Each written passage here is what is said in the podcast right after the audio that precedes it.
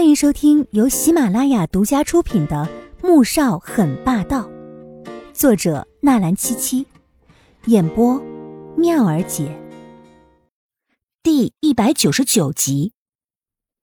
魏秀秀看了一眼季如锦，虽然身世不好，但好在模样还算正，配上自己的儿子，也勉强凑合。嗯，你就是阿锦吧？过来，让我瞧瞧。魏秀秀朝季如锦招了招手，仔细打量了几眼，这才拍了拍旁边的位置。你和阿寒结婚也有快半年了吧？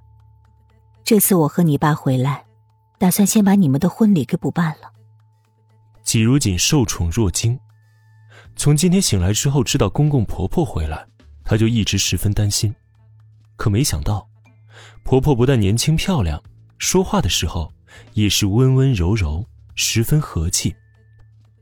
这个可以慢慢来，阿锦才刚大四，正是实习期，等毕了业再举行婚礼也不迟。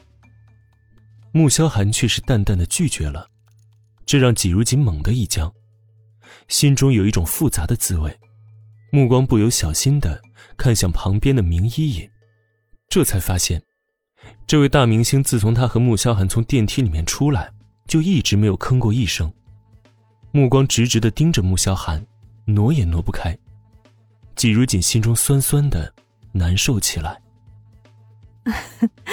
阿寒，你这孩子，你不急，我和你爸急啊，我们就盼着能早日抱孙子呢。魏秀秀却笑了起来，嗔怪的看向穆萧寒。穆萧寒的脸色冷了下来，孩子，他何尝不想要啊？可是要得起吗？他体内的毒，若是要了孩子。会不会遗传下去？想到这里，他心中涌起了一种浓浓的烦躁。阿锦年纪还小，等过几年再说吧。这一下，魏秀秀和穆宏博的脸色难看起来，可是却并没有坚持。因为穆萧寒的担心，他们何尝又不担心呢？难道他们的儿子要被苦痛折磨一辈子吗？连后代也不能孕育？为什么老天要这样对他们呢？魏秀秀很伤心。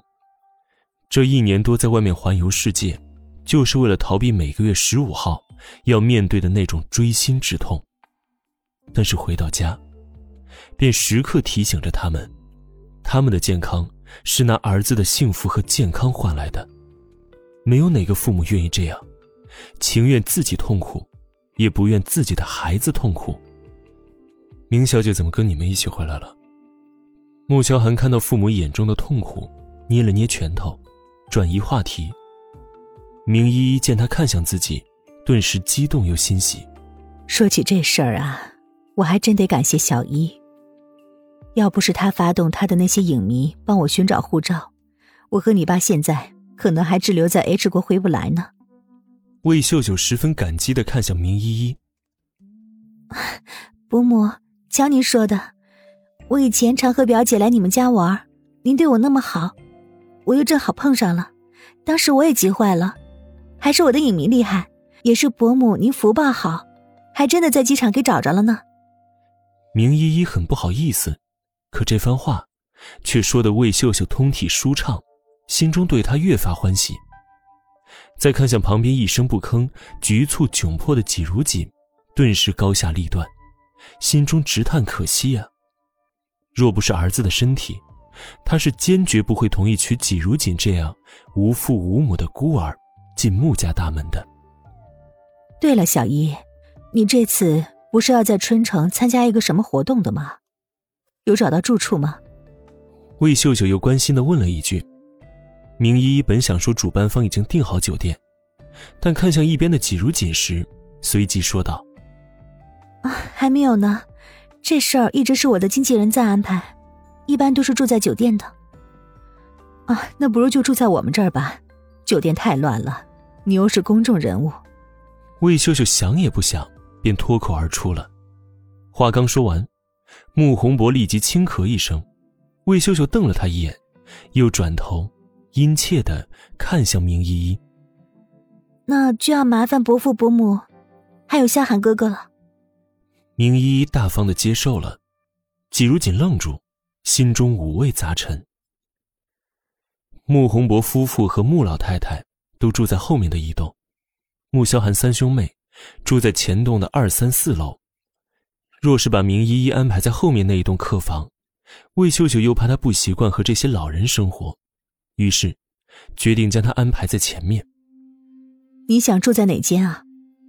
明依依几乎是不假思索的说道：“啊，我就住这栋的二楼吧。平时我活动多，工作忙，住二楼要方便一些。就是不知道萧寒哥会不会不高兴啊？不会的，二楼有好几间客房呢。”你又不是外人，想住哪间都行。魏秀秀马上做了决定，根本不打算经过穆萧寒和季如锦的同意。季如锦整个人都愣住了。二楼的房间，那是连穆恩和穆言飞也不能随意出入的，怎么让明依依一个外人住进去呢？哦，不是外人，刚才她的婆婆也说了，明依依不是外人。